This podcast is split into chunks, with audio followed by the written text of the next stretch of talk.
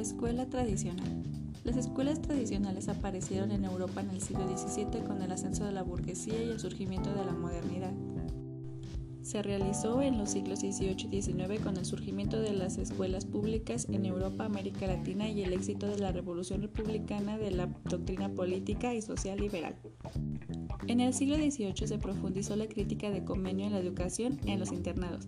A finales del siglo XIX, escritores como Durkheim, Olain y Chateau creían que la educación consiste en elegir modelos claros y perfectos y hacer sugerencias para los estudiantes.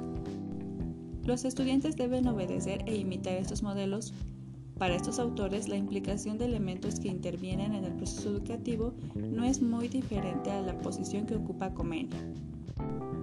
El concepto se basa en el estándar de que una escuela es una institución social responsable de la educación masiva y una fuente básica de información que brinda tareas de preparación intelectual y moral. Su propósito es mantener el orden de las cosas. En este modelo, el contenido viene dado por los conocimientos y valores acumulados por la sociedad y la ciencia, y como verdad última. Todo esto parece estar fuera de contacto con la experiencia y la realidad de los estudiantes y sus antecedentes. El contenido del curso es racional académico subordinado a la ciencia, aislado sin la presentación de la lógica metafísica interna, lo que conduce al desarrollo de un pensamiento descriptivo más empírico que teórico. Para ello, el método básico es el discurso explicativo del profesor, siempre utilizando procedimientos orales y el aprendizaje se reduce a la repetición y a la memoria. El comportamiento de los estudiantes se limita a palabras fijas y repetidas, formando una personalidad pasiva y dependiente.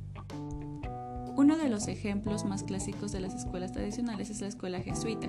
Snyder ha propuesto algunos métodos como su metodología Ratio Studiorum, porque busca lograr un aprendizaje efectivo, establece técnicas de enseñanza como la preenseñanza, la consulta, la práctica, la repetición. Utiliza los recursos didácticos adecuados para cada tema de aprendizaje, desempeño y competencia. Fomenta el debate, el trabajo en equipo y las bibliotecas para apoyar a la enseñanza que no están disponibles en muchas universidades. También lo recomienda como un sistema educativo bien organizado y coordinado en el que se integran diferentes niveles y grados, siguiendo estándares prácticos y flexibles.